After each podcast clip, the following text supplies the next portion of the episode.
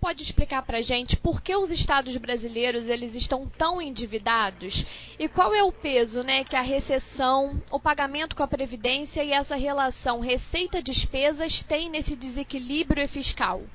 Vamos dizer assim, o drama principal é que com o passar do tempo, a margem de manobra para o gestor principal, que é o governador, administrar suas contas, vem progressivamente diminuindo, porque o orçamento ele tem uma parte mais expressiva que é um tanto fora do controle do governador, porque são segmentos que vamos dizer assim, eu costumo chamar de donos do orçamento, são segmentos que têm é como se fosse uma pizza, eles têm fatias da pizza cada vez mais elevadas, a fatia dos donos, em que o governador não consegue comer essas fatias. Ele só consegue nas outras fatias que são cada vez menores. Então, com isso, ele está, é, ele fica, o orçamento fica muito sob o controle desses segmentos e não do gestor principal. Aí, quando ele tenta fazer ajustes ou se ele tenta aumentar os itens que estão na parte menor, ele não consegue. Esse é o grande drama que vem progressivamente se agravando, porque as fatias dos donos, que eu chamo de donos, só para exemplificar, saúde, educação e segurança, por exemplo, são tais fatias. Ela tem aumentado e o governador não consegue fazer nada que possa afetar essas fatias. Ele pode até alterar o seu miolo, mas não o tamanho de cada uma. Esse é um dos problemas. O segundo é porque existe um item que é cada vez mais pesado e que tem crescido muito nos últimos 20 anos, que é exatamente a despesa com as aposentadorias. E esse item, ele tem é, a característica de que praticamente em quase todos os estados ele é responsabilidade do próprio governador e não das fatias dos donos do orçamento, porque ninguém quer pagar essa despesa, porque é uma despesa que não gera nada para o Estado, para os serviços. São pessoas que estão fora do sistema. E são os que já se aposentaram, que obviamente estão esperando chegar ao final das suas vidas. E quem tem de pagar é o próprio governador.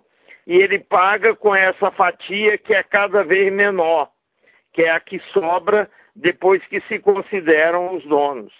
Como essa despesa tem crescido muito e tende a crescer mais, os estudos já mostram isso, isso significa que cada vez ele terá menos espaço para atuar. E chega a um ponto que quando a receita desaba por alguma razão, e nós estamos vivendo exatamente um momento desse, por causa da maior recessão da nossa história, é, a receita desabou em todos os estados, sendo que em alguns, como no caso do Rio de Janeiro, a recessão coincidiu com a queda do preço do petróleo no mercado internacional, que é muito importante para a receita do Rio, por causa da receita de royalties. E aí, com, com a, a combinação de donos do orçamento, cada vez com fatias maiores, previdência, gasto com previdência cada vez maior, e a queda de receita da recessão e da, vamos chamar assim, da desabada do petróleo, que agora está em recuperação, mas há dois anos começou a desabar, isso faz com que os estados, alguns mais que outros, dependendo da sua ação, fiquem com uma margem muito pequena para atuar na, naquilo que não está contemplado no que eu falei há pouco. Os investimentos, por exemplo, são um item que não tem nenhuma proteção. Os investimentos que eu estou falando é investimento em infraestrutura, para dar exemplo de um segmento que não tem qualquer proteção. Aí esse, esse segmento acaba tendendo a desaparecer. O Estado não investe mais. Mesmo assim, ele fica com déficits elevados que depois ele tem de gerir no final do mandato, porque aquilo vai virando atrasados e no fim do mandato ele tem de resolver, porque senão ele pode ser condenado até à prisão, porque a lei de responsabilidade fiscal proíbe ele deixar esse tipo de atrasado para o mandato seguinte. Então, esse, isso dá um resumo é, do drama que eles têm vivido e que vivem no momento. Por quê? Porque o ano passado foi um último ano de mandato e vários governadores ainda não conseguiram resolver o que fazer com os atrasados que foram se acumulando nesses últimos quatro anos. Esse é o drama central do dia a dia. O senhor tem como nos falar é, quantas são as unidades de, da federação que hoje têm suas contas em vermelho e qual o impacto dessas dívidas estaduais no orçamento da União?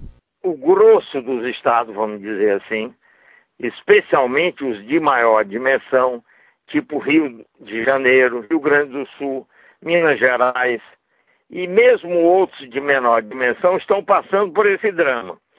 O que, que a União é, é instada a fazer? Ela é instada, como ela é a principal credora dos estados, a refinanciar as dívidas que vão vencendo, porque esse é outro item rígido que faz parte do que eu chamei donos do orçamento. Na hora que a União deixa de receber, ela deixa, ela tem como se fosse uma perda de receita. Ela deixa de receber aquilo que ela refinanciou ainda falando sobre essa questão, né, muitos estados eles estão conseguindo na justiça liminares que suspendem o pagamento de dívidas com a União, né? De que forma essas decisões elas acabam contribuindo para uma isenção dos estados em realizar o tão importante ajuste fiscal? Pois é, é que aí, como a situação é muito dramática, como eu relatei no início, se a União não entra num acordo com os estados para refinanciar, dar mais prazo, para eles pagarem essas dívidas, aí no desespero, que a situação para muitos é desesperadora, eles recorrem ao judiciário, basicamente ao Supremo, e pedem uma suspensão, que no fundo é, é pedir autorização para que a União refinancie é, esse serviço da dívida, que tem um peso relevante nos gastos deles. E aí, de novo, é, significa com a receita com que a União podia contar deixa de entrar. Como tem sido a trajetória de endividamento dos estados? Sempre o endividamento deles é controlado. Foi uma decisão do governo de cada momento, do governo federal, de autorizá-los a se endividar para fazer determinadas coisas. Algo que naquele momento não pareceria ser difícil de administrar, mas que posteriormente se mostrou difícil.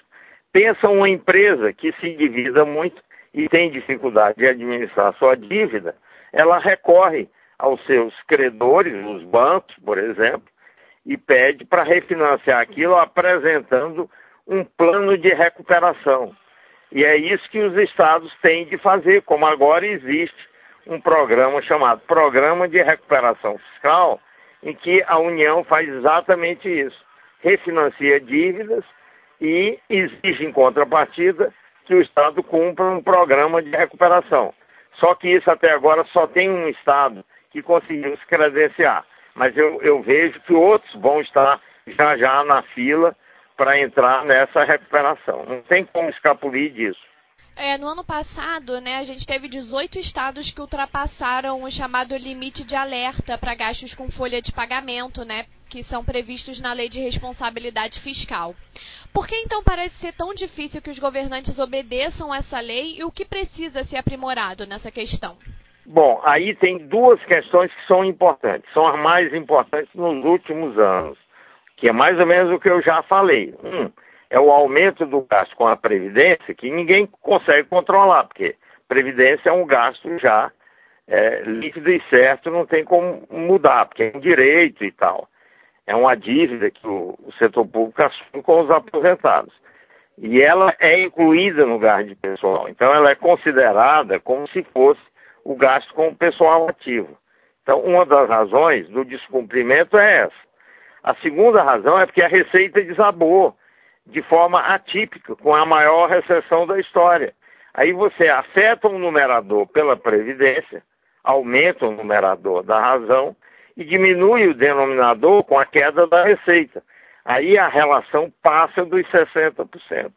Mas numa situação normal, e havendo o equacionamento da Previdência, que isso é outra coisa que terá de acontecer, essa questão se resolve. A gente pode só, para finalizar, então, voltar um pouquinho nessa questão de quais são as reformas estruturais necessárias para tirar os estados dessa situação? Sim, aí o que nós precisamos fazer é duas coisas, que eu venho pregando há muito tempo.